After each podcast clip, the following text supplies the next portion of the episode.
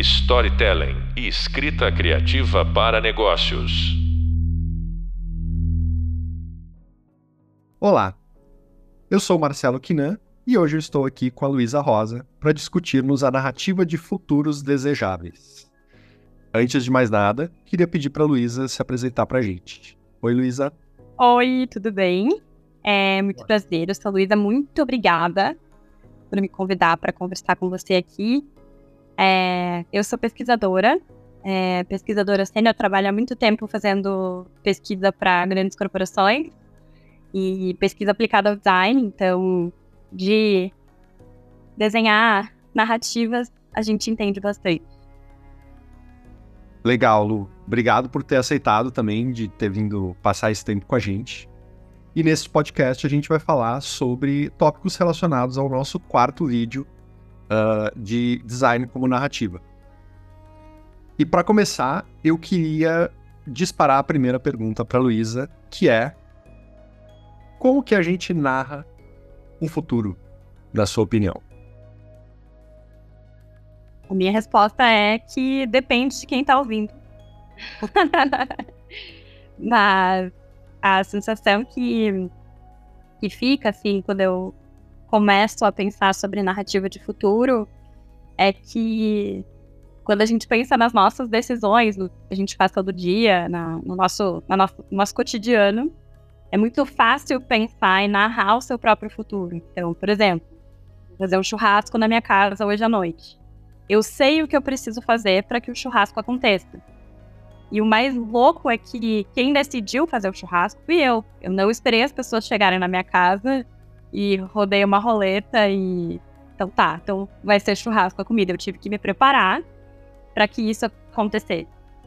E quando a gente fala sobre desenho de narrativa de futuro de forma coletiva, seja numa corporação, ou seja numa comunidade, num governo, é, ou até numa instituição de vários governos, a coisa começa a complicar porque o objetivo de fazer um churrasco talvez não seja o mesmo para todo mundo. Talvez a gente tenha veganos, talvez a gente tenha pessoas que se alimentam de luz, sei lá.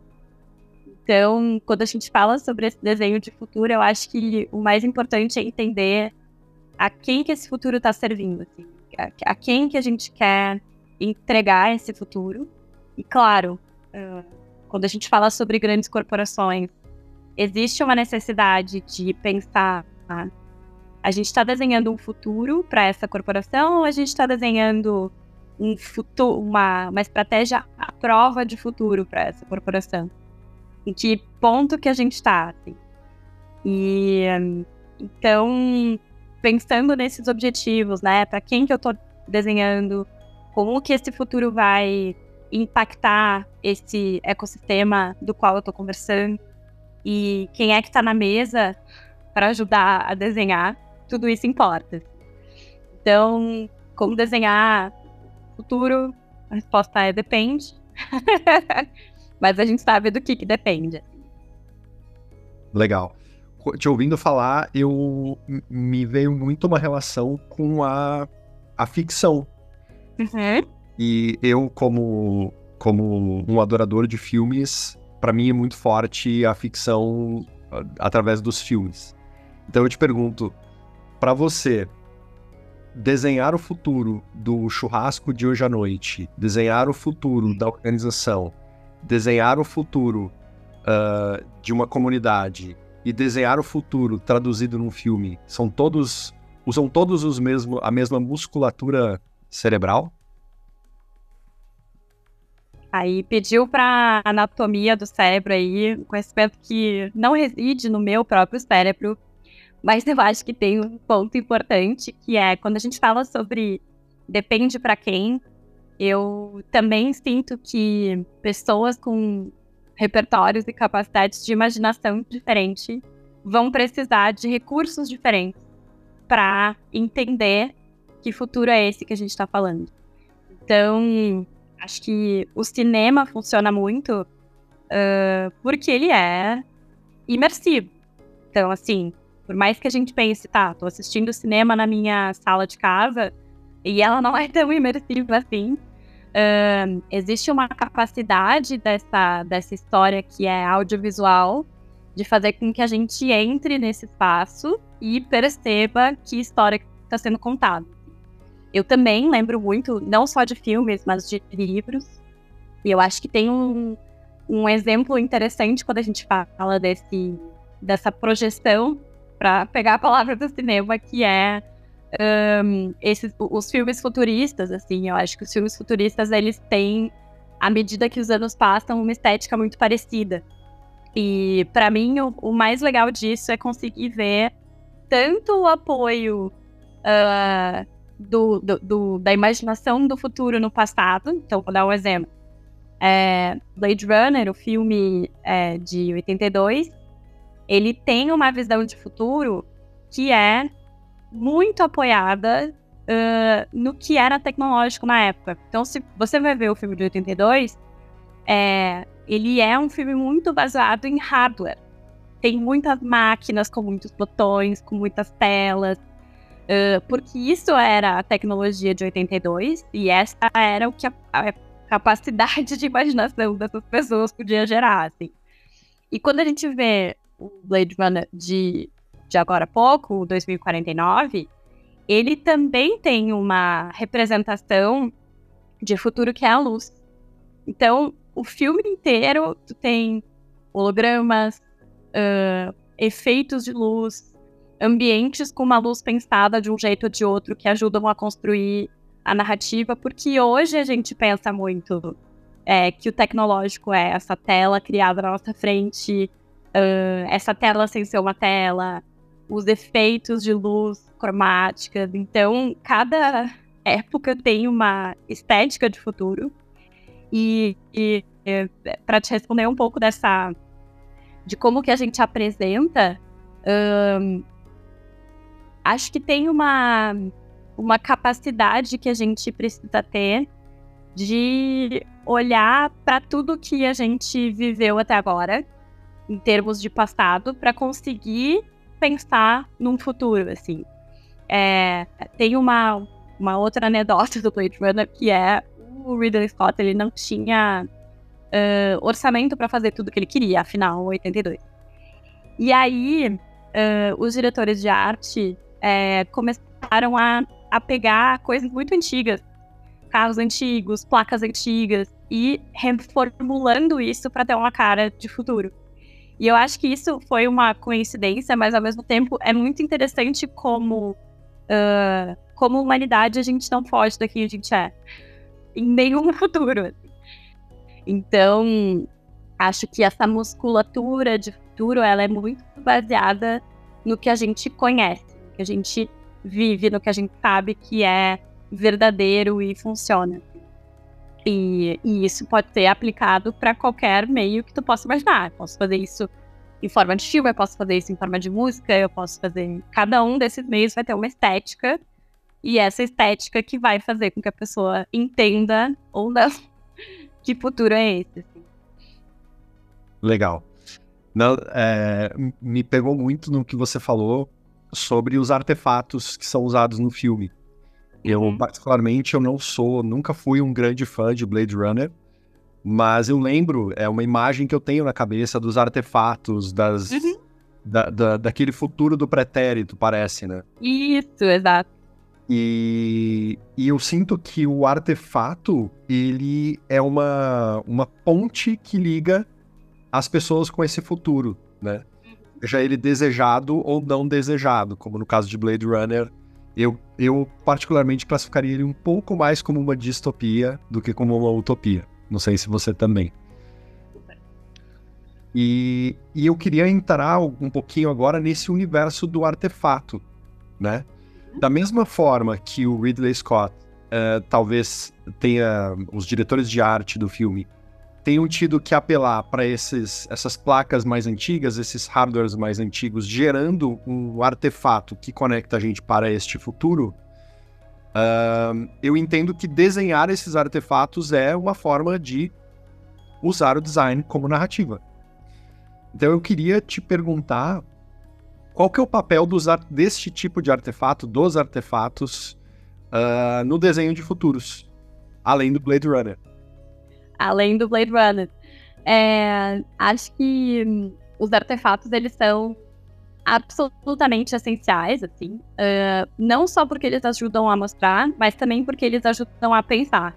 É, então, uh, quando eu tô pensando num cenário, é diferente do que eu tá pensando num produto, é diferente do que eu tá pensando num livro uh, ou no holograma que seja. Eu acho que o artefato, a forma, ela muda muito até o nosso jeito de pensar naquele futuro. Então, às vezes, é, quando a gente está planejando esse, esse futuro desejável, é legal ver ele impresso, e aí expresso, talvez seja melhor do que impresso, mas uh, poder encostar nele, poder uh, ter esse contato de formas muito diferentes. Então, é, se eu tô pensando numa utopia, a parte visual imersiva é muito importante. Ao mesmo tempo que, quando eu começo a pensar nos produtos da utopia, eu já também começo a quebrar minha cabeça e pensar, tá, mas será que as pessoas vão ainda comprar produtos na utopia? E, e assim como a gente vai conversando. Então, é, os artefatos e, e poder quebrar a cabeça aplicando essas premissas de futuro que a gente está construindo numa coisa de verdade, não só ajuda a mostrar do que a gente está falando sem precisar falar nada, é o que geralmente é o que mais conquista as pessoas, mas também ajuda a gente a pensar na aplicabilidade daquilo que a gente está falando. Sim, legal. Quando a gente fala de futuro, a gente é automaticamente catapultado para uma coisa mais para frente, né? Mais pensar em futuro também é pensar no ano que vem, né? Como você mesmo disse, o churrasco de hoje à noite também é futuro. E quando a gente pensa como que a gente vai uh, agir no ano que vem, como comunidade ou até como uma organização, como uma organização vai proporcionar a sua experiência para os seus usuários, para os seus clientes no ano que vem, a gente também pode usar todo esse, esse tudo, tudo que a gente aprendeu com todos esses desenhos de futuro que estão sempre acontecendo, né? Essa é a maneira mais prática, assim. Eu acho que uh, existe um paradoxo quando a gente fala de organização, que é a necessidade de ter esse, essa previsão de futuro. Quais são as projeções financeiras? Como é que vai estar o mercado? Como é que as pessoas, como é que que tecnologia que vai ser usada. E hum, essa previsão, ela é dado para a gente pensar, mas quem pensa é a gente. E quando a gente conversa assim, ah, porque qualquer jornada que a gente vai imaginar é uma ficção corporativa. É mesmo, porque e se for pensar qualquer planejamento estratégico, é uma ficção corporativa é um, um setar um caminho final e entender o que, que eu preciso fazer para chegar até lá. E um, talvez o churrasco não saia como a gente queria, enfim.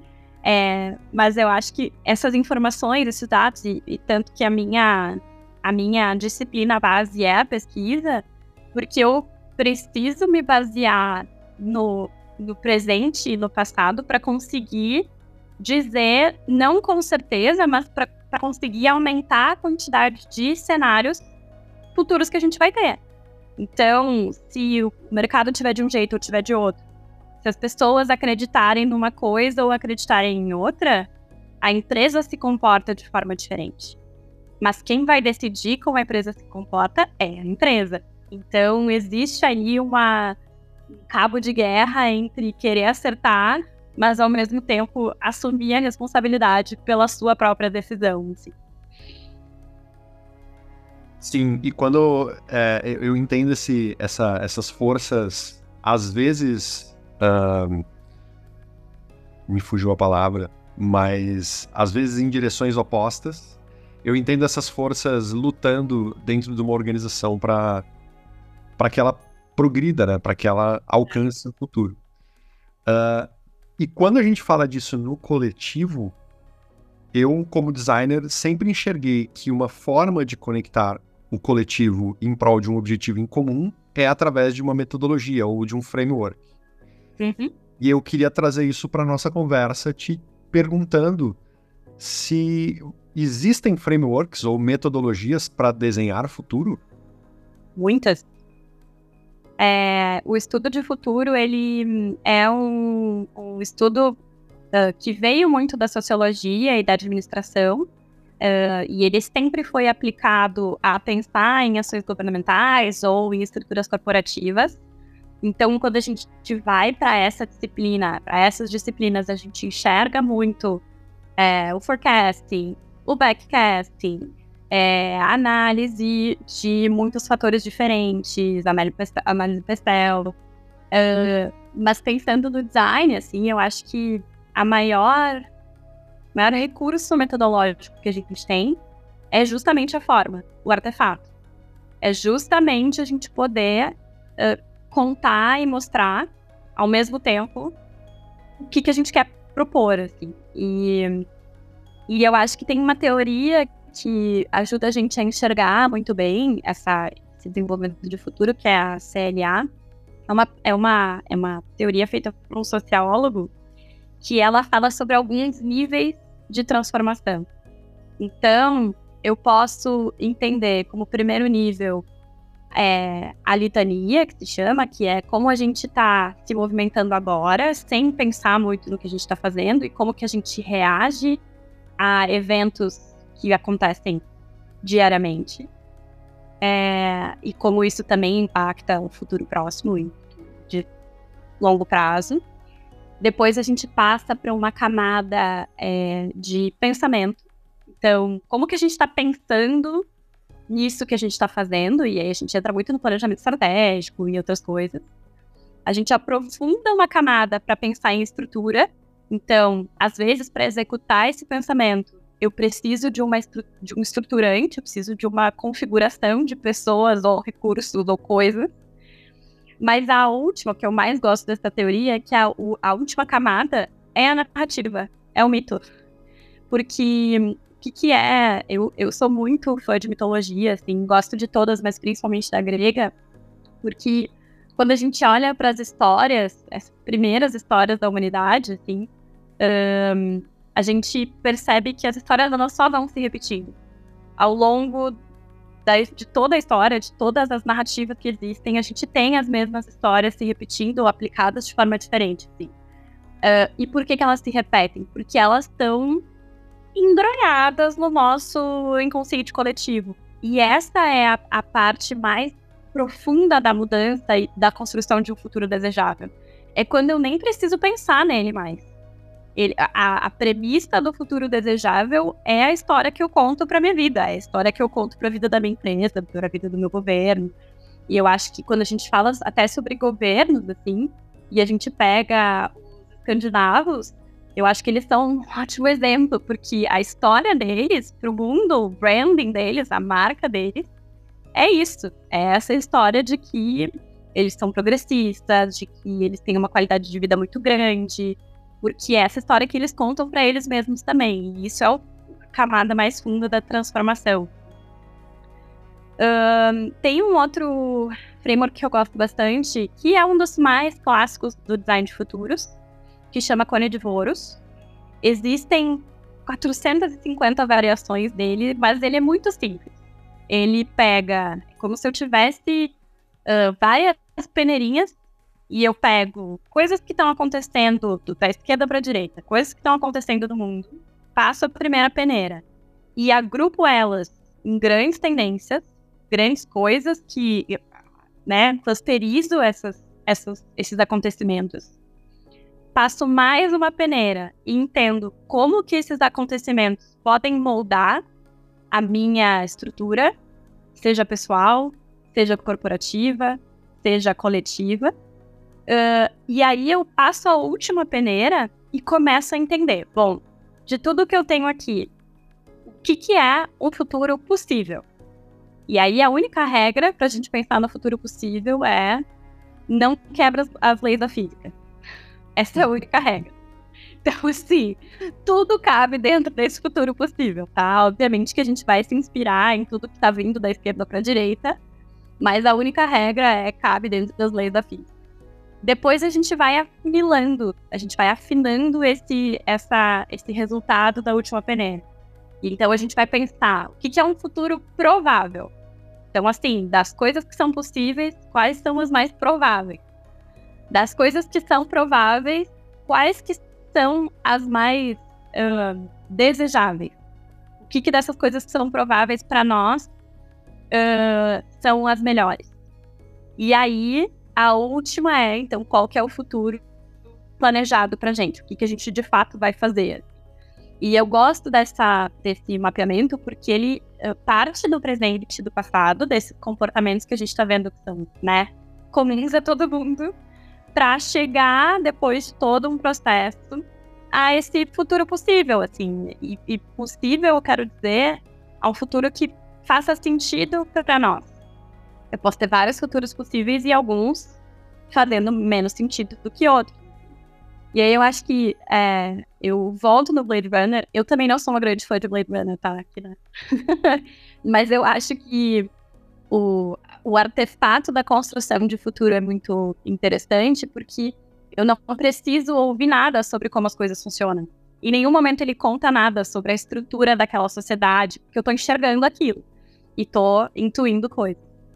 É, mas eu volto para isso porque é muito mais fácil imaginar distopia o que a gente não quer do que a gente quer de fato. E isso é, é também comum nas nossas próprias vidas. Quando a gente está decidindo que curso a gente vai fazer, é, que trabalho a gente vai pegar, a gente também é mais fácil partir do que a gente não quer. E eu acho que o que a gente não quer também é importante para esse desenho. Então, eu pensar nos futuros possíveis, sejam eles legais ou não, também me ajuda a construir, de fato, que planejamento é esse que, que faz sentido para nós. E, e toda todo esse esforço, que é um grande esforço, né? Você estava falando das diferentes metodologias, das peneiras, fazer essa peneira, cada post-it que se cola e que vai passando para uma próxima peneira, tem um mundo ao redor dele. Uh, chegar num processo de um futuro possível para um futuro provável e depois para um futuro desejável Uh, como é que eu conto tudo isso depois, né? E eu acho que agora, uh, agora para mim fica muito em evidência o papel do artefato, né? Uhum. E eu acho que é uma forma de, é, é, eu eu falo bastante que design não é uh, um sinônimo de arte, né? As pessoas têm uhum. De arte com design. Mas nesse caso, eu enxergo quase que como um esforço artístico. Você uhum. conseguir traduzir todo esse processo, essa metodologia, esse raciocínio embarcado em algo que a pessoa sente que é tão seu que ela não precisa nem projetar demais. Aquilo já é dela, né? Uhum. E eu acho que o artefato tem bastante, bastante poder nisso. Eu tava lembrando de uma história que eu li de um projeto onde um grupo de designers estava projetando futuros uh, não sei se desejáveis ou indesejáveis, mas pela sua, pela sua fala, eu entendo que os dois são a mesma coisa, né? Porque você também usa uhum. o indesejável para entender o que, que você quer, né? Uh, e esse grupo de designers, eles fizeram uma, um, um fim deste processo sobre uh, mudanças ambientais, climáticas, era uma loja de 99 centavos com produtos do futuro. Que legal. E a amostra que eles fizeram continha os produtos mesmo, uh, claro que uma baixíssima tiragem, apenas como uma forma de, de exemplificar, mas os produtos eram, estavam à venda. Então você podia com, comprar um kit de transplante de rim por 99 centavos uh, numa loja de 99 centavos do futuro, hoje, na esquina da sua casa. Se não me engano, esse projeto era o. É, chama 990 Cent Future. Alguma coisa assim. É. Mas assim, eu, eu, nem me lembro tanto da história desse projeto, mas me conectou muito forte que a forma como eles estavam expondo o resultado carregava todo o processo, né? Uhum. Mesmo mesmo que não estivesse descrito o processo. Então, de uma certa forma, o que, eu, o, que eu, o que me acendeu muito forte aqui é que o processo, sem dúvida, é enorme e muito importante, mas o artefato é igualmente enorme e importante, né? É, porque ele ajuda a pensar. E um, acho que quando a gente vai para é, o ativismo, acho que o ativismo é um, um espaço muito interessante dessas experimentações de desenho de futuro. Porque o ativismo, ele não serve a ninguém, né? Ele tem essa rebeldia, essa anarquia. Então, é, ele possibilita que as intervenções sejam feitas de forma a causar este impacto. Então, a gente tem exemplos de ah, os caras que fizeram uma campanha uh, na frente do Congresso da ONU, que era um Obama velhinho, dizendo: a gente teve a oportunidade de parar a crise climática e a gente não o fez. É, e aí era assim: este outdoor é de 2055. É, tem um, é, uma pessoa que eu gosto muito, que é um estudioso chamado Stuart Candy, e ele trabalha muito com ativismo e trabalha com o design de futuros linkado ao ativismo, chama Guerrilla Futures. É, então, guerrilha de futuro. E ele trabalha com essa aplicação de uh, impacto. Então, eu preciso desenhar, preciso criar a história, né? Criar esse, essa, esse conto.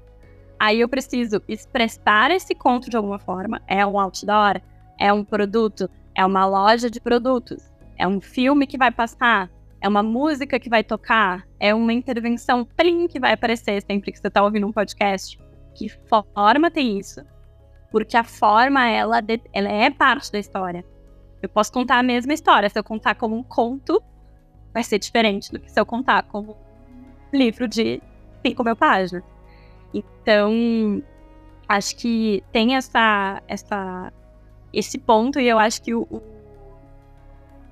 o, ativismo ele é um agente inspirador muito bom para quem é interessado em, em de narrativa de futuro, assim.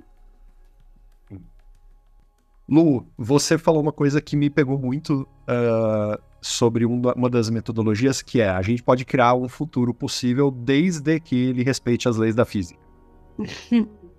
Uh, e eu queria trazer isso agora para um, um ambiente um pouco mais organizacional. Porque eu fico pensando em algumas ficções, sei lá. Quando eu penso na, na, na, ficção que talvez tenha marcado uma geração, eu penso em não só em Blade Runner, como também em 2001, mas também penso em Interstellar. Uhum. E tem uma característica desse filme que é ele é, ele é, amplamente, é amplamente divulgado que ele foi baseado em no que tem de melhor em termos de ciência hoje, né? Inclusive algumas descobertas sobre como funciona o horizonte de acontecimentos de um buraco negro uh, uh, foram tiveram a contribuição dos artistas visuais desse filme. Essa é uma história em paralelo que, se você quiser, se, se você que está nos ouvindo quiser buscar, eu recomendo fortemente. Mas quando a gente coloca uma, uma restrição, né? Ah, você pode inventar qualquer futuro desde que ele respeite as leis da física. Isso me parece funcionar muito bem para uh, esse cenário mais um, cinematográfico, vamos dizer assim. Quando a gente traz isso para organizações, aonde que a gente, qual que é lim o limite? O limite continua sendo a física, tentando traduzir isso de uma outra forma como que eu garanto que essas narrativas de futuro elas sejam baseadas em evidências que façam sentido? Uhum. Acho que é, não é à toa que muitas das pessoas que são estudiosos de futuro são pesquisadores, em alguma medida, em alguma disciplina, seja academicamente ou como trabalho, né, profissionalmente. Porque hum, a pesquisa, ela te dá recursos para uh, desenhar o futuro com um pezinho no que existe hoje.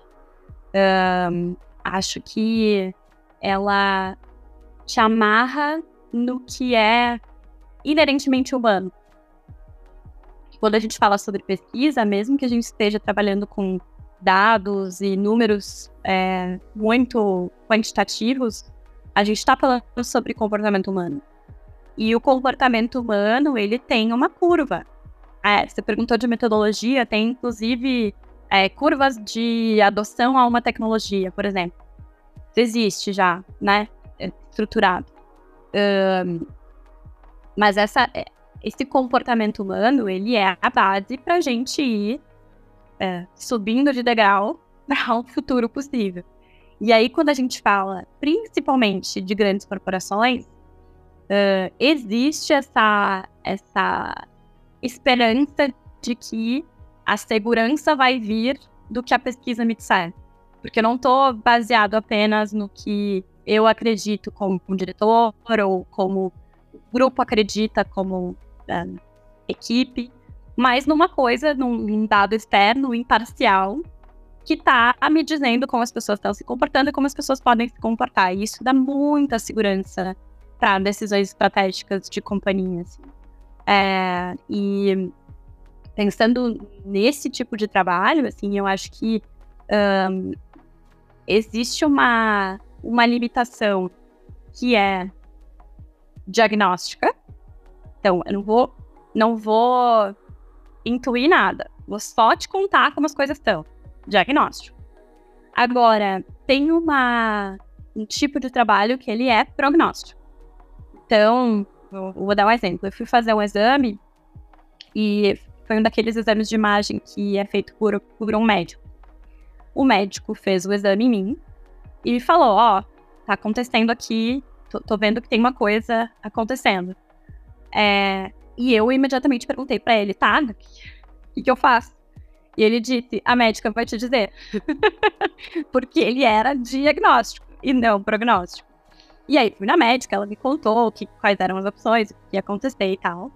Um, mas eu acho que quando a gente está falando sobre trabalho de corporação, é exatamente isso. Eu parto de um, de um diagnóstico de como as coisas estão, do que eu estou enxergando, do que as pessoas estão me dizendo, de que, de que dados quantitativos eu tenho de como as pessoas estão se comportando, de como elas estão se relacionando com essa empresa, dados qualitativos de que percepções que elas têm sobre essa corporação. Tudo isso vai me ajudar a fazer um prognóstico do que é possível é, para. E daí vem a diferença do que eu falei lá no início, né? De uma estratégia de futuro e uma estratégia à prova de futuro. Então, quando eu tenho esse prognóstico, eu consigo falar com mais certeza que o que a gente está pensando realmente sobreviverá ao futuro próximo. Beleza. Eu acho que uma conclusão que, que eu tive te ouvindo é que para a gente falar de futuro, a gente tem que conhecer muito o presente e o passado, por mais que isso seja uma, uma obviedade me ouvindo em voz alta, mas é sempre bom fechar esse ciclo dentro da gente, né? Tá, eu preciso olhar para o futuro, então eu tenho que entender presente e passado como evidências para, através de metodologias, uh, entender futuros possíveis, prováveis e desejáveis, ou não desejáveis, e a partir disso criar narrativas e artefatos. Uh, na, na, narrativas e talvez os artefatos físicos ou visuais sejam ótimas narrativas para isso uh, ah, para poder distribuir e compartilhar essa visão toda. Então, para mim, sentir esse clique fechando aqui dentro uh, foi muito bom. A gente não foge da gente mesmo, nem individualmente, nem como coletivo. Uh, acho que essa, esse é o mantra, é, para mim, do desenho de futuro. Assim. Boa. Lu, muito obrigado pelo teu tempo. Te agradeço imensamente por ter participado aqui com a gente. Ah, muito obrigada. Para mim foi ótimo também. A gente sempre olhar para o todo do nosso trabalho, dar uma visão bem boa é, para seguir. Assim. Muito obrigada mesmo. Legal. Bom, gente, esse foi o podcast Narrando Futuros Desejáveis, comigo, Marcelo Quinan e a Luísa Rosa. A gente passou por vários tópicos super interessantes, difícil até de fazer caber no tempo que a gente tem. Uh, foi muito bom aprender contigo, Lu. E se vocês quiserem se aprofundar nesse tema, vale também a pena consultar o nosso Hub Leitura, porque tem várias indicações ali que perpassam pelo assunto de narrar e construir futuros desejáveis. Nos vemos no próximo podcast. Até lá. Até.